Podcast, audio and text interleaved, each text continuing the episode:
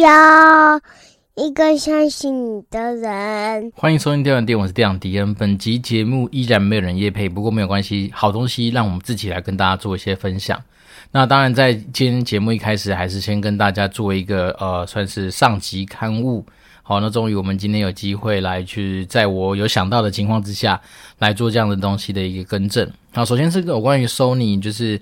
他们那时候我好像在上集提到说，他们其实在 PS 五才有开放什么一些类似于那种外接式的东西，就是非他们 Sony 规格的东西的一个开放。那蛮感谢我们就是有认真听的一些听众，然后大前辈们他们就有私底下私讯我说，其实 Sony 早在嗯。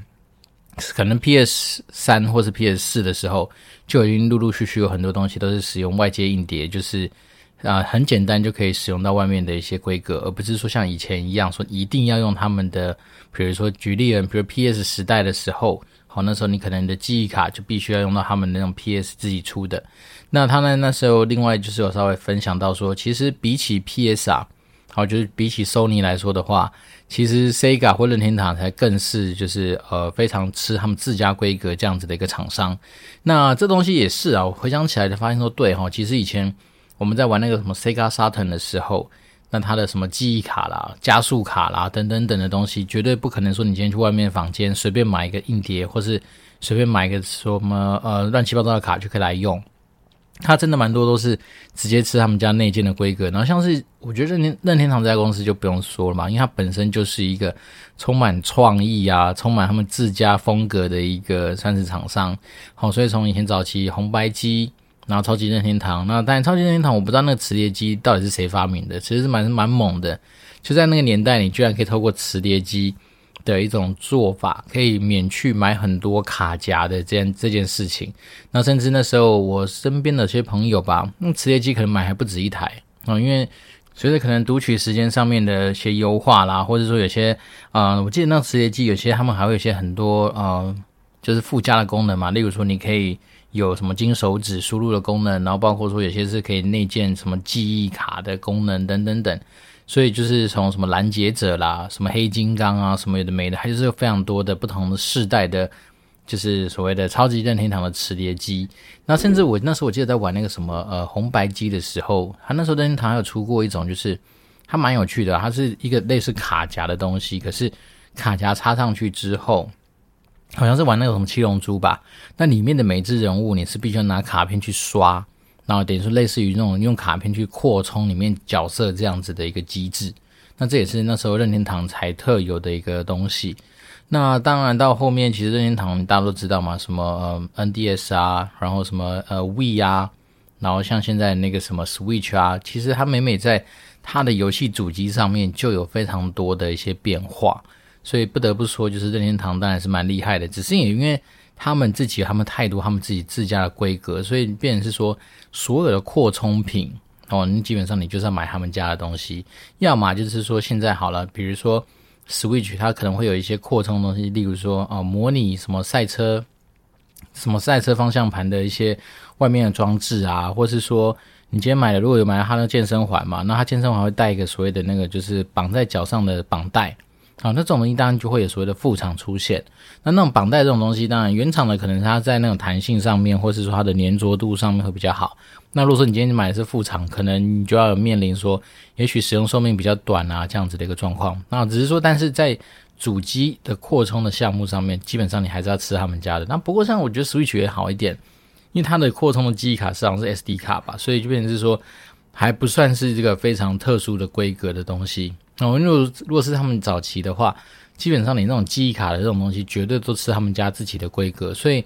我觉得这也算是一个嗯，近几年来吧，或者近几世代的一些东西，其实蛮多家用主机的厂商，他们慢慢的会把这些扩充的东西有做一些算是公规上面的一些调整。那我觉得这东西呢，我觉得算是对玩家来说，一定是比较有利的状况嘛，要不然像你以前所有东西都要买它的特殊规格的话。那所有的定价权跟话语权都在他手上啊，就会相对来说会付出比较多的成本。那当然一个好处也是，因为你就是他们家规格，所以也相对单纯，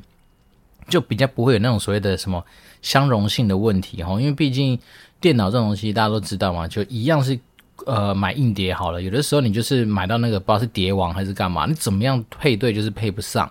所以便是说，我觉得这东西呢，有都各有各各有它的那个利弊啦。好，那当然我最近为什么会分享这么多，是因为我刚过完我的三十八岁生日，那在生日礼物里面，其中有一项就是我老婆送我的那个 PS 五的 SSD 卡嘛，那那个它的安装真的是非常的简单哦，它就是把它的壳拔开来。然后把你的 SSD 的那个硬碟就直接插在它的那个扩充插槽里面，那一插上去之后，你的主机马上就多了一 TB 的空间。那这边也要再做一次上级刊物，哦，因为我那天晚上弄完之后，我立马就去申请了，就是那个 PS Plus 升级版的那个会员资格。那我想说，就在我生日那天升升级嘛，所以变成是说我也比较好记哦。下一次我要再更新的时候就接近我生日的时候，诶，这样也还还不错。那我那个升级那时候，我记得在上一集我讲是一二八八，我讲错了，它其实是一九八八，所以大概就是将近两千块钱一年，那你就可以玩超多游戏。我真的觉得，哎呀，对，早知道那时候我朋友就跟我讲说，你早就应该装了。没错没错，其实真的是非常感谢他这样的推荐然后，因为我一装了之后就发现有一堆那种电动啊，不不不是电动，就那种运动类型的游戏可以玩，包括说像是嗯。就你正常来说，你可能花不下手什么一二八零、一三八零去买一款那个，比如说摩托车或是赛车的游戏。然后，因为以我们这种就爱尝鲜的人，可能你开个两圈，当你发现你的车一直在撞烂，或者一直提醒你说你的车子就是毁损的时候，你可能就不想玩了。但是我现在用这样的方案，我一九八八嘛，那这些东西我都可以抓下来直接玩。像那个什么，我们有我们有抓那个 Ride Four 吧，就是摩托车的。那骑没两下，我们就是去滑出去去撞墙，然后我就觉得受不了。然后小孩子也说：“对啊，这个东西感觉技术上好像真的蛮难的。”所以那时候就把这个东西啊，很快的，就是在不到二十四小时时间之内，就是宣布它的 EOL 就是 End of Life，就跟他说再见。对，那这样的东西对我来讲，其实。只有花了，比如你下载这个游戏所花的时间，但是整个过程就是顺，然后玩一下就不好玩就把它删掉。那包括像我之前早就看上那个蜘蛛人嘛，因为那时候我记得好像买 PS 五的时候，大家都说那个蜘蛛人他有为了 PS 五去做一个算是呃相对应的一些调整跟设计，所以那时候我就一直很想玩这款游戏。然后那时候真的把它 download 下来，都发现诶，真的很好玩呢，因为它就是。好像你在看电影一样，然后它里面有些，比如说你在那边喷蜘蛛丝，在那边掉来掉去，然后包括它的打斗的过程，其实就好像你在看电影里面这样子的感觉。那整个打击感我觉得蛮好的，然后整个打击节奏也是快，是蛮顺的。然后再来是因为它就是模拟你就是蜘蛛人嘛，所以你会有很多的技能搭配你的什么蜘蛛丝，可以去变化出很多不一样的攻击方式。那整体的玩下来，我觉得虽然说我目前还没玩很久，但是我觉得玩下来的爽感其实还蛮够的。所以这也都是那个 PS Plus 里面有的一些游戏。那当然还有一些就是当蛮经典的一些角色扮演类型的游戏，我就持续的有在下载当中。那甚至像那什么呃网球啊、高尔夫球啊、钓鱼啊这种运动类型的游戏，其实说真的，以前我自己都觉得买那种运动类型的游戏其实真的是很很伤本。好，一方面是因为它常常。就是随着不同的公开赛，可能网球就会做一些不同版本的更新。那像是 NBA 2K，它基本上每年就一定会出新的。就变成说，如果你一旦跳进那个坑的时候，你基本上每年你都想要去追嘛。比如说，你要去稍微知道说，今年的系列它在哪些地方有不同的一些设计，或者说呃球球员的那个动作有没有在更加的一些革新等等等。所以这变成是说，你每年都要投资这一千多块钱。那现在一旦加入的所谓的 PS Plus，像是它就有那个 NBA 2K22 可以玩，所以早知道当时我就不用买了。所以变成是说，我觉得像这样，这次就是利用生日的时候来去加入这个方案，我个人觉得很推啦。好，就是如果你今天不想要去花那么多钱去研究哪些东西值得入手，你不如直接就进，直接就是进这个大礼包，然后在里面你就可以做很多的选择。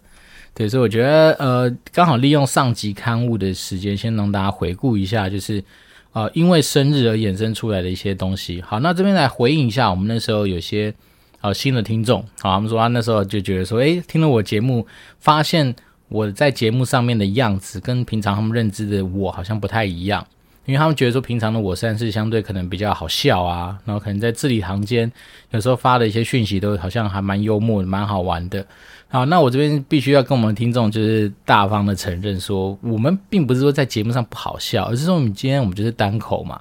那老实说，单口很多时候你没有办法借用别人给你的一些词汇，或是借用呃环境当下所产生出来的一些梗。哦，那当我们没有这些梗可以用的时候，我们自己在那边就是呃，好像是什么呢自问自答，或是说什么呃自吹自擂，好了，好像也很怪。所以当然我在自己的节目上面，我们还是尽量维持一个就是相对嗯，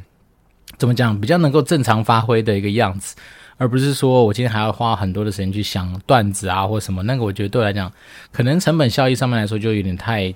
太不划算了。因为毕竟一方面是我们之前也跟大家分享过嘛，我们这做了两年多下来，你整个收入才一万六千六百六十六，诶，一万六千六百多吧，反正就是那个价那个金额，那算下来一个月真的不到几千块，所以其实，在这么呃，算什么低回报的情况之下，我们当然但求我们自己把它把成本压低嘛，这样子才对，然后至少维持住我们所谓的 CP 值这件事情上的计算嘛，因为毕竟我们还是学商的，在商言商，还是不能让说自己今天哦，就是呃一直无止境的投入一些东西，然后把很多成本拉很高，但是说成效很差的话，那可能会更加速，也许有些有些时候有那种不好的念头，例如说想偷懒啊，或者例如说有时候真的就是。想说啊，是不是就这样放弃的那种可能性？但是我自己真的是希望说不要啦，因为毕竟我们好不容易走到两百多集了嘛，我觉得这算是个蛮特别的一个过程。好，那讲到两百多集啊，刚好最近看到一些新闻嘛，比如说呃，动视暴雪被微软的收购案，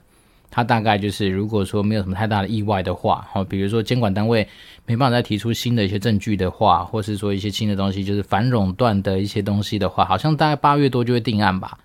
那那如果一旦定案之后，那就代表说，动视暴雪就会顺利的被呃微软给收购。那大概它的收购价，现在股价动视暴雪 ATVI 大概是七十几块美金。好，那如果说它被收购，从以九十几块美金的方式去收购它，所以那时候我有朋友在那开玩笑说，诶，感觉现在投资动视暴雪，好像感觉就在买债券一样，只是在等它什么时候去履约，就是完成它那个债券上面的赎回。所以我觉得还蛮有趣的。那自自己我自己是不会去买 ATVI 了，就像我们之前跟观众说过嘛，就是说，因为我们当时候是带着一个比较不一样的一个身份跟不一样的一些过去离开动视暴雪，所以在我家没办法回去之前，我应该都不太会去想去投资这家公司。虽然说也有些人听到也是觉得，哎，你干嘛跟钱过不去？嗯，可是怎么这么讲呢？其实投资的路上本来就很多东西是一些哦，直画面的一些选择，甚至有些人说投资很多时候本来就是种艺术啊，对啊，所以对我自己而言，我有时候。也是觉得说投资这种东西，它就是一种艺术的成分在。好，那讲到动视暴雪啊，不得不去跟我最近在不管是天使投资的一个领域里面看到的一些呃故事有关系，甚至说自己身边最近看到的一些现象有关系。就是其实我觉得动视暴雪一直来都是蛮接近所谓的呃元宇宙可能性的一个公司。好，我们这样讲，因为。最近还是有陆陆续续看到一些案子，就是主打的是说，哦，他们新创的目的是要在元宇宙的世界去发挥，甚至他们是说他们要去弄他们自己的元宇宙。哈，我们把它想象成假设啊，Decentraland 是一个元宇宙，然后 Sandbox 是一个元宇宙，Roblox 是一个元宇宙，所以他们当然就是觉得说，哎，我们就是可以弄出一个元宇宙。可是我觉得有时候不用把元宇宙想的这么样子的酷炫。呃，早在很久之前嘛，我们就跟大家提醒过说，其实元宇宙你就把它想象成它就是某种游戏吧。好，不管是什么像以前那个什么 Second Life 啊，第二人生啊，或是说什么呃 An Age 啊，或是说什么模拟市民啊等等等，其实早就都有签他们现在所谓的元宇宙这样子的一些成分在里面。那只是在于说，因为以前哦，可能你所有的资料，好说你那些在那边所经营的生活啊，经营到的所有的道具啊、人物的设定等等等，是隶属于某一家公司所拥有，所以他们就叫做中心化。好，那只是说，因为现在今天元宇宙强调是在区块链上面去发挥这些技术嘛。那区块链的核心精神就是去中心化，也就是说，我可能把资料这个储存是留在啊、比如说呃区块链的节点上面，哈，或者说你把很多东西是放在你自己的身上，等等等。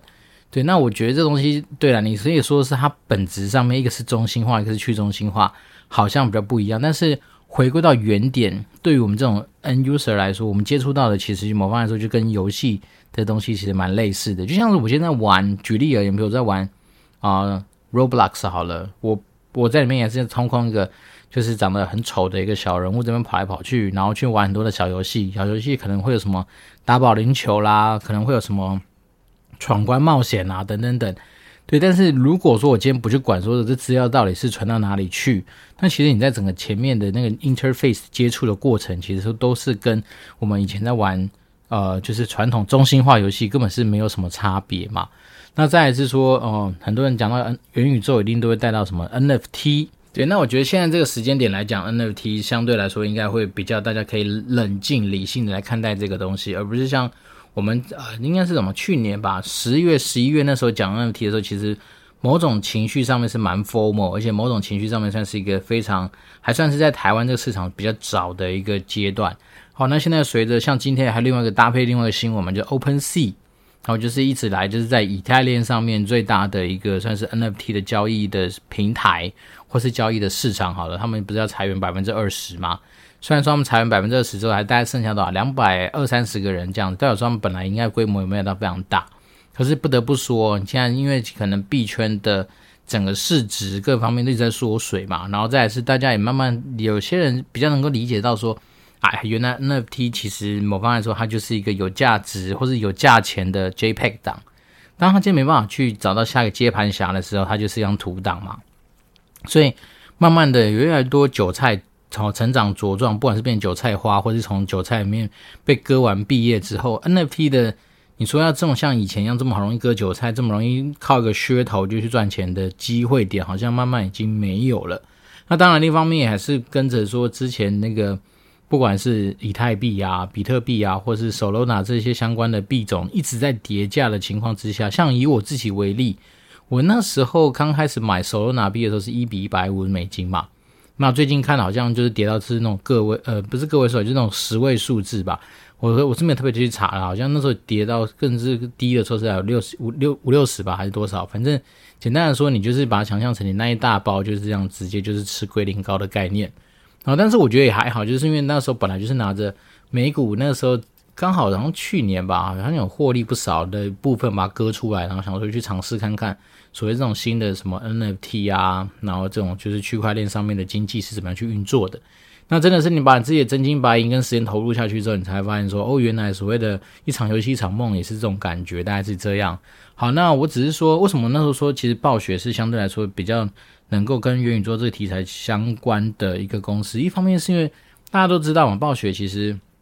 它的那个魔兽世界本身的这个游戏主体，或是它这个世界本身的世界观跟游戏深度是非常够的，甚至它在那个里面都都已经有它自己独特的一个算是哦编年史啊，或者是说它里面的游戏的一些整个就是剧情的一些发展，所以它本来就是一个独立的世界。然后再是在在魔兽世界里面，它一堆道具嘛，还有它的那个什么魔兽的金币等等等，其实某方来说，它都已经算是非常符合现在大家所谓的元宇宙里面会探讨到的东西。比如说它的道具，如果你把它弄成上链，然后不就变 NFT 吗？那它的金币，如果你今天把它弄成是这个魔兽的 token，那不就是某一种加密货币吗？那只是在于说，那今天是在于说，你今天 ATVI 它到底是。要把这些资料呢全部放在他们自己的那个中央伺服器，还是说要把这样的技术做一个移转，你去把这些资料把它能够存在链上面？对，那当然，因为我本身不是太强大的技术专家，所以我不知道说，诶，从传统的所谓的中心化的资料的一个状况，要改到所谓的去中心化的一个资料的一个传输或储存的方式，它有多大的困难？但是我只能说，如果你假设就拥有 IP 这个东西来看的话，当魔兽世界的 IP 被动视暴雪所拥有，那当今天动视暴雪想要利用这个 IP 来去开创一个所谓的元宇宙相关的东西，那当然来说，他拥有这个 IP，他就可以做很多的一些呃发展嘛。好，就包括像以前我们那个手游不是有个什么《刀塔传奇》吗？《刀塔传奇》那时候我不得不说，这个游戏它是一个非常，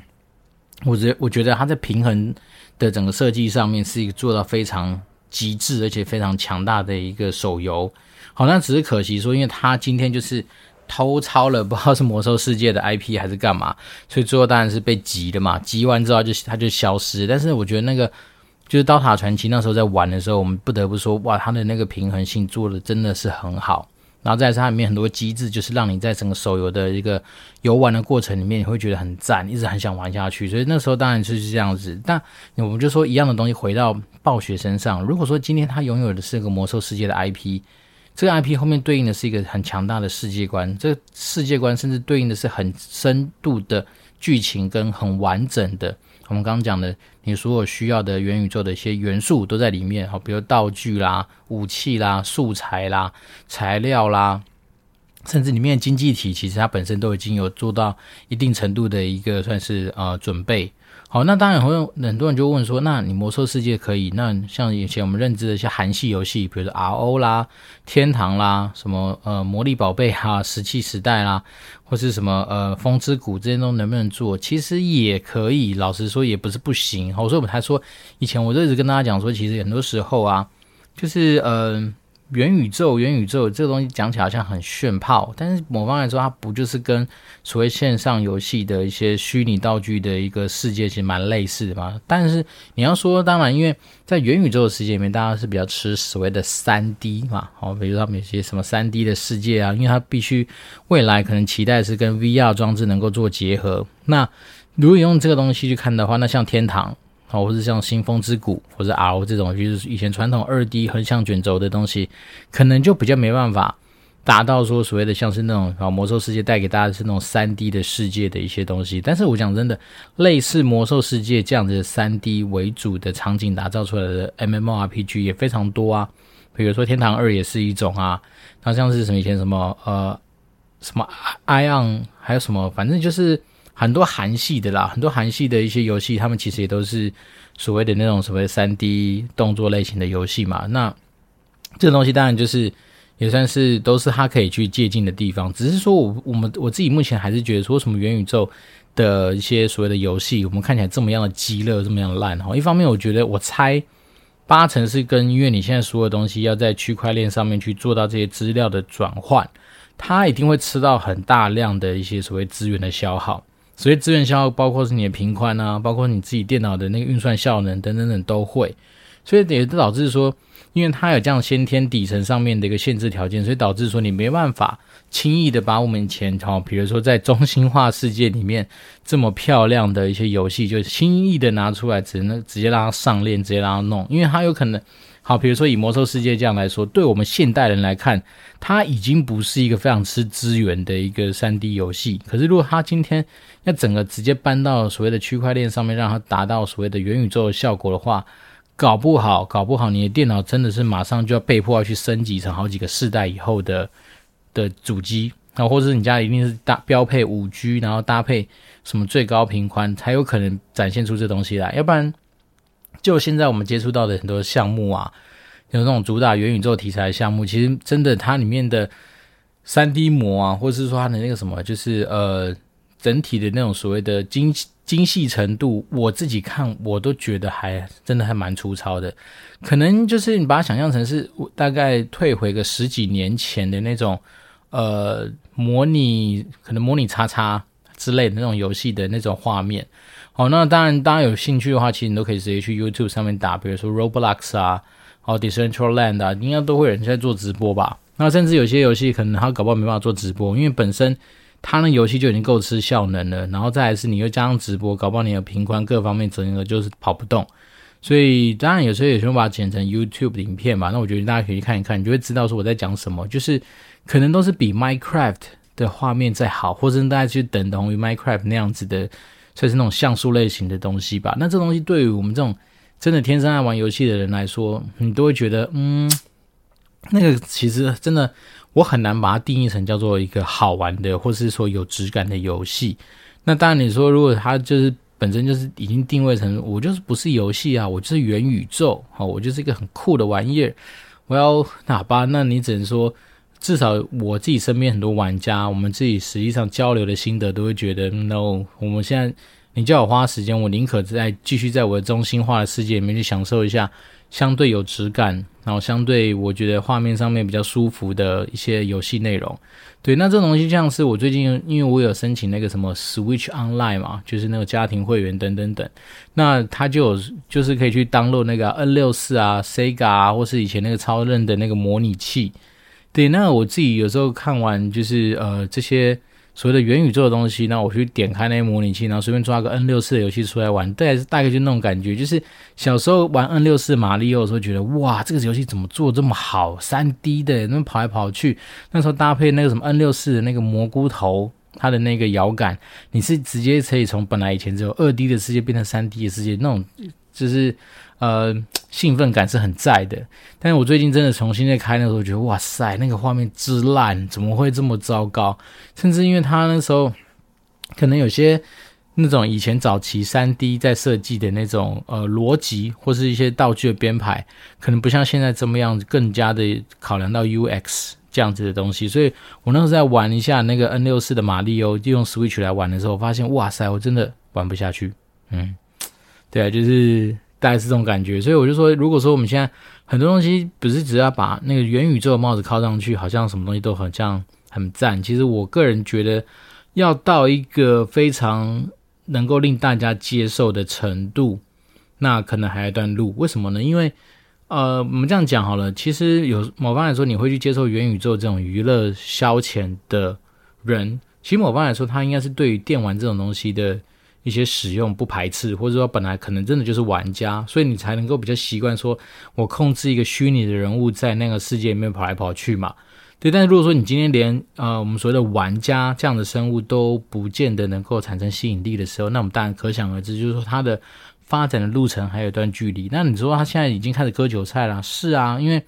很多人加入这样的世界，他可能不见得是为了所谓的游戏这件事情进来嘛，他可能单纯就是我就是来割韭菜。好，但是割韭菜之前自己先成为韭菜，所以你才会可能看到这样的现象发生。那当然，每个人玩游戏或接触游戏的。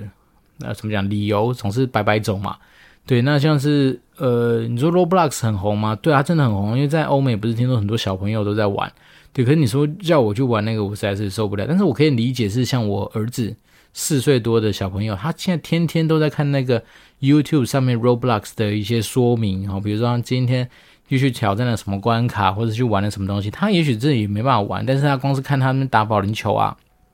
然后有时候去解一些什么任务啊，或者什么开着法拉利去撞烂啊，或者干嘛的，他就觉得很好玩。然后所以变成说，我觉得本来就是各种不同的游戏类型的东西，哎，不是元宇宙的东西，它本来就有它应该吸引的市场。只是说，如果你今天叫我拿着自己捧着我自己的真金白银，然后看到某一个好主打元宇宙的题材，我就去支持它。我觉得这个至少跟我现在的一些价值观可能还没有到那么吻合啦。对，所以我可能还是会希望说，能够把自己的一些真金白银投资在一些可能真的是相对有价值产出的一些项目上面。有价值产出包括说，好，比如刺激市场的投资也是一种啊。好，比如说有些好公司，好，比如说微软，好，以我自己来讲，我个人就蛮喜欢微软的啊。好，因为你看微软又收购了动视暴雪，所以变成说，我们刚刚讲嘛，最有可能在很快的时间之内弄出相对来说，哦，比较符合元宇宙。我们说有质感、有质感宇宙期待的东西的话，我觉得动视暴雪加微软这个组合其实蛮有可能的。然后再来是说，我记得好像没错的话，前阵子有个新闻是说，好像 Call of Duty 吧，今年发行的新作里面，他们好像有一些道具，哦，还是有一些，不管是它的一些设计，可能就已经要往所谓的 NFT，或是说就是区块链上面的东西去做一些结合。那我如果我是没有细细看。他那些报道，但是我大概知道说，好像他们也有在做这方面的尝试，所以我就说嘛，其实动视暴雪并不是没有在做这方面的东西，而是在于是说他们是怎么样去做而已啊。那因为我们都知道，其实像 Call of Duty，它基本上每一个世代，好，每一代都是独立的工作室在制作的嘛，所以要变成说，当然它就会比较多的时间，在还没有轮到它需要去推出新游戏的时候，它可能就有比较多的时间去研究这些东西，而且再来是说。以这种枪战类型的东西，你要去发 NFT 也蛮容易的啊。比如说，你每把枪就可以把它弄成独一无二的 NFT，然后你只要拿到那个卡片就可以换成枪，或者是说里面的子弹啊，反正这种东西很多啦。或者是说，就是对动视暴雪看起来它就是有往这方面去走。那它最后也未来就是在微软的的底下嘛，所以投资微软我本身就很赞啊。我从那时候知道那个什么。Linkin 被那个微软买走之后，我就觉得哇，这家公司蛮有远见的哈。因为我们觉得 linkin 这个东西，它再怎么样，它应该就是不管是你今天 Facebook 落赛啊，IG 没人用啊，然后被 TikTok 打败的话，我觉得 linkin 它本身因为一开始切的那个市场就是商务人士的往来的世界，所以这东西当然我就觉得它的那个怎么讲，就是未来的发展性应该至少蛮稳的啦，因为它不是完完全全的娱乐需求嘛，它某方面说扮演这种说这种知识交流。或是什么商业互动往来的这样子的一个媒介，虽然这东西一定会是比那种怎么讲，就传传统的这种纯粹是休闲娱乐的东西来说，它有更加聚焦的 TA 啦。所以我觉得这是 Linky 那时候，呃，我看到，哎呦，他被微软买走，那我对微软当然就更加有爱啊。对，然后这今天这一集又是没有新的听众留言啊，不过没有关系，我们来闲聊一下。我在周末发生一件糗事，然后因为我记得上一集的那个留言的时候，有人就祝福我说，哎，周末的时候应该要什么去唱歌啊，要好好表现。结果我老阵头又犯了，他妈的，我在那个一开始下去唱的第一句的时候，我好像又走音了，啊、对，我难得，我讲真的很难得是。我很少，因为可能一方面是真的，哎呦，有没有一年还两年，就是没有进 KTV 这样的地方，所以我已经基本上很少听到自己拿着麦克风哦唱歌的声音。所以那一天一开始唱出来的时候，我还觉得哇，我好像耳朵准备要怀孕了，哈，准备要耳妊娠了，就没想到我好像最后才发现说，原来我一开始的那个走音就已经让评审把脚夹超紧，好吧？所以没有什么怀孕可言。对，但我只是说，当然那一天我自己觉得整个。过程还还好哦，因为那时候有试着想去把老师，然后就是我就会找老师，就是拜师学艺嘛。